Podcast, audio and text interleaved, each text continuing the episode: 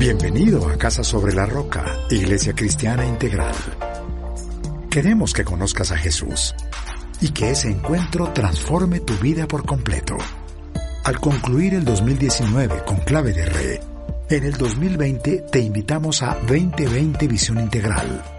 Hoy Dios tiene un mensaje especial para ti. Es tiempo de disponer tu corazón. Bienvenido. Hola, ¿cómo han estado en este tiempo? Agradezco la oportunidad de poder eh, compartir este mensaje. Es un tiempo lindo que vamos a compartir hoy. Y para ello quiero que vayas a Romanos capítulo 5 en el versículo 20. En estos últimos miércoles hemos venido tocando eh, cómo experimentar eh, lo que es una relación con Jesús y hemos tocado dos temas. Uno, cómo experimentar eh, su cuidado. Hace ocho días tocábamos cómo experimentar su paz.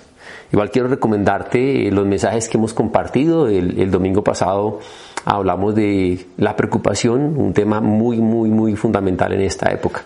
Hoy vamos a tocar el tema de cómo experimentar la gracia de Dios. Es un tema muy importante. Eh, va a ser un tema eh, en algunos casos un poco incómodo porque vamos a tocar un área que nos gusta mucho y es el área del el pecado y también el perdonar. Este tiempo de aislamiento nos ha hecho reflexionar sobre muchas cosas. Nos damos cuenta que gastamos el dinero en cosas que no son realmente necesarias, ahora estamos teniendo que ser muy medidos en qué gastamos el dinero. Nos damos cuenta que finalmente no es tan necesario eh, que estar saliendo eh, con planes aquí y allá. Vemos que lo esencial es suficiente. Eh, estamos valorando mucho el tiempo de familia, el tiempo de amistad y este tiempo de reflexión quiero hoy tocarlo en este tema. Y para ello, eh, repito, Romanos capítulo 5, en el versículo 20. En lo que atañe a la ley, ésta intervino para que aumentara la transgresión. Pero allí donde abundó el pecado, sobreabundó la gracia. Vamos a orar. Padre, queremos darte gracias por este tiempo, por poder compartir tu palabra. Eh, por estos medios. Yo pido que tú nos toques, tú conoces la situación de cada uno, el corazón, y oro para que el Espíritu Santo traiga convicción y la revelación que a cada uno, Señor, tú quieres traer en este momento, Señor. En el nombre de Jesús, damos gracias. Amén. Un regalo que uno definitivamente no puede menospreciar es el amor del Señor. Y cuando hablamos de gracia, es un amor que no se merece. Hay, tres términos muy importantes para entender. El término de justicia, misericordia y gracia. ¿Qué es la justicia? La justicia es darle a cada uno lo que merece. Normalmente nosotros eh, pedimos que se haga justicia cuando conocemos algún caso de alguien que ha cometido alguna falta. ¿Qué es la misericordia? Es no darle a la persona lo que la persona merece. Cuando alguien es tomado en una falta, la persona pide misericordia. ¿Qué es la gracia? Es darle a la persona lo que no merece es un regalo no merecido. Quiero colocar eh, un ejemplo para entender estos términos. Cuando Jesús está siendo crucificado, al lado de él hay dos malhechores. Ellos están allí porque sus actos así lo merecen. De hecho, uno de ellos así lo confiesa. ¿Qué está haciendo el imperio romano? Justicia. Uno de ellos le pide misericordia a Jesús y le dice, Señor, yo te pido que cuando vengas en tu reino, te acuerdes de mí. ¿Qué le da el Señor? Gracia le dice, hoy vas a estar conmigo en el paraíso. De eso trata la gracia, es un regalo que no merecemos, es el amor de Dios que sobrepasa absolutamente todo. Y como te decía al comienzo, de nada serviría que terminando este tiempo de aislamiento, eh, simplemente con buena salud, con una economía estable, volviendo a estudiar, nuestra vida moral e interior continuara haciendo lo mismo. Es un tiempo de reflexión también en estos días de cómo está nuestra situación con Dios. Este texto de Romanos, y quiero aclararlo, dice, en lo que atañe a la ley, este intervino para que aumentara la transgresión. Bien, no, no es que la ley haga que aumente la transgresión, lo que pasa es que la ley me da mi conocimiento de pecado. Quiero contarte algo que me sucedió. Alguna vez salí en un viaje carretera y excedí el límite de velocidad. Me dio piedra conmigo y, dije no lo vuelvo a hacer y a la siguiente oportunidad que viajé fue muy controlado eh, en la velocidad y recuerdo que era final de Semana Santa y estaba regresando un domingo muy temprano, venía de Villavicencio y cuando estaba ya allí entrando a la ciudad, eh, yo vi al policía cercano, de hecho vi muchos policías y siempre controlé, repito, la velocidad. Y él me, me, hizo brillar, me había ocurrido antes. Y él me pidió papeles, yo se los entregué y me dice, Mario, ¿cómo le va? Le dije, señor agente, ¿cómo está? Y me dice, mm, venía 81 el límite normal en carretera es 80. Y yo le dije, no, no, pero espérate, no, no me vas a poner una multa por venir a 81. Eh, él hizo esto, me dijo, no, es que allí, en la esquina, el límite cambia a 60. Claro, yo no me di cuenta, la verdad eh, fue una falla. Bueno, ¿qué pasó? Pues me puso la multa. Eh, no somos de los que estamos evitando las responsabilidades mediante un soborno. Pero para mí fue algo importante dije, bueno, la próxima vez que yo sepa que entro después de esta esquina, conozco el límite. Cuando yo conozco la ley, soy consciente del pecado. Esto es lo que Pablo me está diciendo. Y por esto eh, toco este tema. ¿Qué pasa con relación al pecado? Ah, la gente hoy en día, uno, intenta ignorarlo.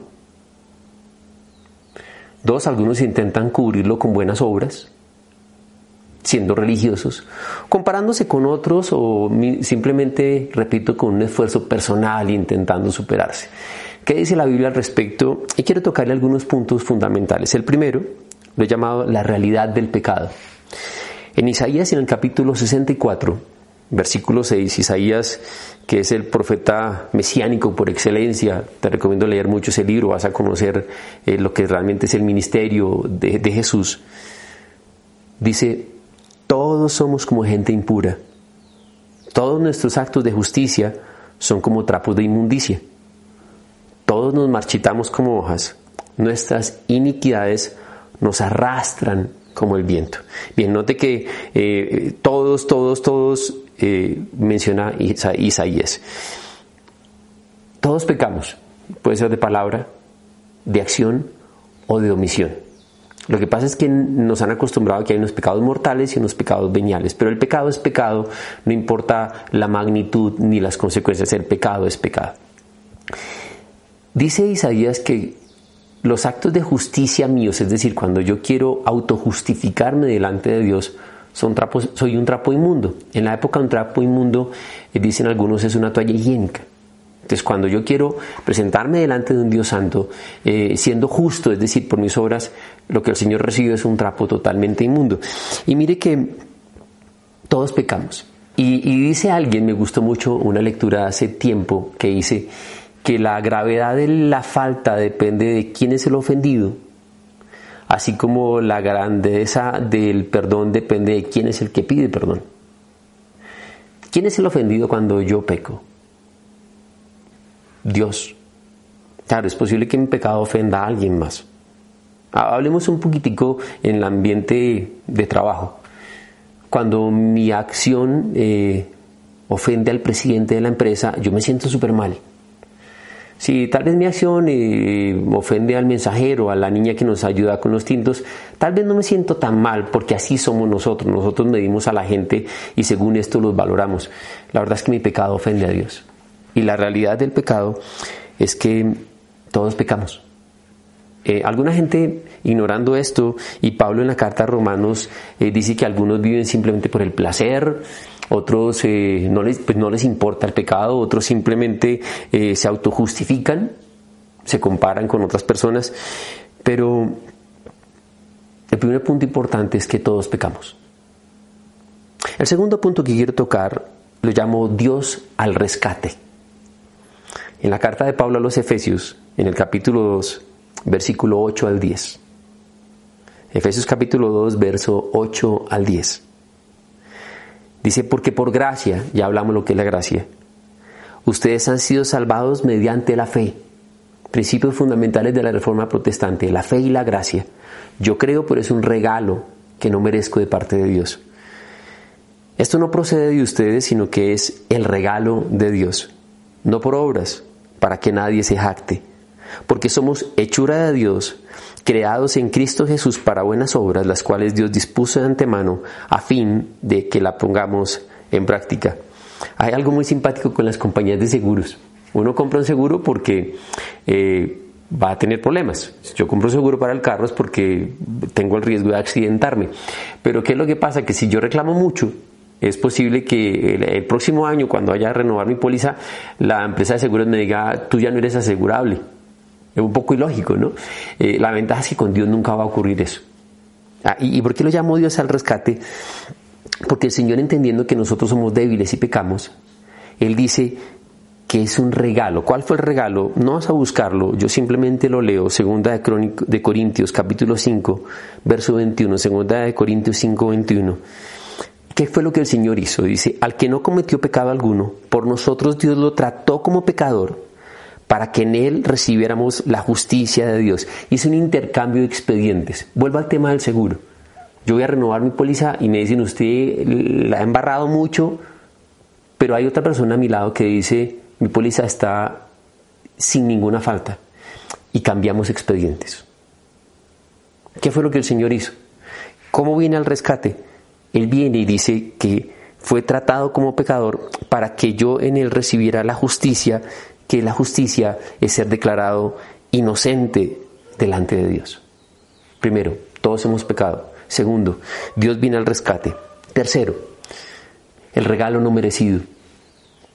Tito capítulo 2, versículo 11 al 12. En verdad, Dios ha manifestado a toda la humanidad su gracia. Dios se la muestra a todo el mundo, lo que pasa es que no todo el mundo la acepta, la cual trae salvación y nos enseña a rechazar la impiedad y las pasiones mundanas. Así podemos vivir en este mundo con justicia, piedad y dominio propio. Es difícil aceptar regalos hoy en día.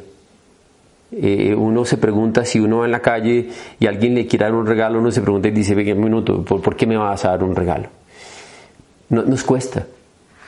Y algunas personas, y más en esta época, se acercan a Dios simplemente para que Dios solucione este tema que nos está complicando tanto, un tema eh, de un aislamiento, de una enfermedad, de un virus, de una pandemia.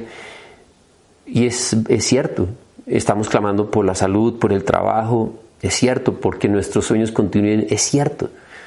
Pero el regalo principal de Dios no es solo eso, es la salvación. Y ese es el regalo que yo no merezco.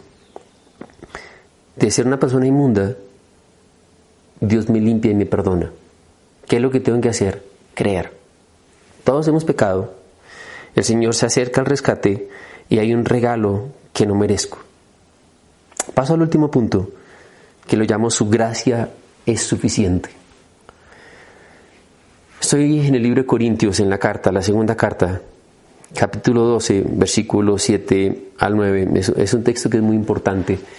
Vuelve a hablar de la gracia de Dios y Pablo dice, para evitar que me volviera presumido por estas sublimes revelaciones, una espina me fue clavada en el cuerpo, es decir, un mensajero de Satanás para que me atormentara. Tres veces le rogué al Señor que me lo quitara, pero Él me dijo, te basta con mi gracia, pues mi poder se perfecciona en la debilidad. Por lo tanto, gustosamente haré más bien alarde de mis debilidades para que permanezca sobre mí el poder de Cristo. Pablo le clama al Señor que le quite una enfermedad y la respuesta del Señor es, Pablo, no, te basta mi gracia, que es lo que el Señor le dice, Pablo, te basta cuánto te amo. La gracia de Dios es suficiente en cuanto a que, en que es lo único que realmente cubre nuestra falta y nuestro pecado. No es que yo creo en Jesús y además tengo que hacer buenas obras, dar unos mercados, pagar una penitencia. La gracia del Señor es suficiente. Imagínese usted que esté en un avión y de pronto le digan que el avión va a tener un accidente y comiencen a repartir eh, los paracaídas y que usted se encuentre una persona que diga, pero a mí dámelo de color rosado. No, yo quiero uno que tenga pepitas amarillas. Sería absurdo. Así es de absurdo hoy en día el hombre que ante una necesidad de salvación comienza a ponerle peros. Que es que no me gustan las iglesias, que no me gustan los pastores, que es que el tema del diezmo, que, que es que las reuniones son muy largas. No, esto es un tema de vida o muerte. Y la gracia de Dios, lo más importante de la gracia de Dios, es que viene a perdonar mi pecado, mis faltas. Y es suficiente. ¿Qué es lo que tengo que hacer? Creer en Jesús como mi Señor y Salvador personal. Él pagó por mi pecado, Él derramó su sangre para que yo tuviera el perdón. Y de la misma manera, así como Dios te ha perdonado, es que tú perdones a otras personas. Yo te decía que tal vez el mensaje de hoy podría ser un mensaje un poco incómodo, más en esta época donde uno quiere escuchar mensajes de esperanza, es válido, yo también, pero no puedo terminar este tiempo sin una reflexión interna de cómo está mi relación con Dios. Así que quiero invitarte a orar en este momento. Señor, queremos darte gracias, porque el regalo más grande, cuando enviaste a Jesús, fue que Él vino para perdonarnos y salvarnos de nuestro pecado. Gracias Señor porque tú Jesucristo fuiste a la cruz y derramaste tu sangre y fuiste tratado como pecador para que yo fuera perdonado. ¿Qué es lo que tú me pides? Creer en ti. Y ahí como usted está, normalmente quiero unir este tiempo de oración. No sé si has hecho una oración anteriormente para creer en Cristo y, tal vez es la primera vez que lo estás haciendo.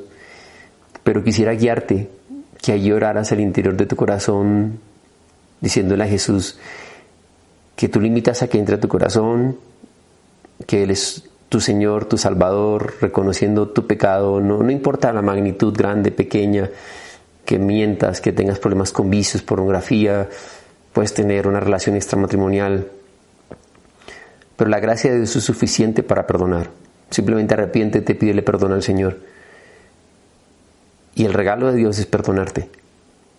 Pero asimismo, es tiempo de perdonar. No necesitamos terminar este tiempo solo con buena salud, con un trabajo. Tenemos que salir de esto totalmente renovados por dentro. Y simplemente toma la decisión ahí y decirle, Señor, yo perdono a toda persona que me ha hecho daño. De la misma manera, con la gracia que tú me diste, extiendo esa gracia. Y gracias, Dios mío, por este tiempo, Sé que es un tiempo temporal y que saldremos fortalecidos, firmes, estables de aquí. En el nombre de Jesús, Señor. Amén. Sabemos que Dios llegó a tu corazón con una palabra especial.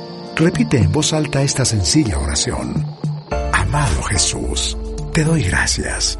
Reconozco que soy pecador, pero también reconozco que tú, Jesús, eres Dios, que te hiciste hombre, moriste y resucitaste te abro la puerta de mi corazón. Haz de mí la persona que tú quieres que yo sea. Te recibo ahora mismo como mi Señor y mi Salvador. En Cristo Jesús. Amén. Si acabas de hacer esta oración, la palabra de Dios dice que naciste de nuevo, que eres una nueva persona. Te invitamos a dar el siguiente paso en tu proceso.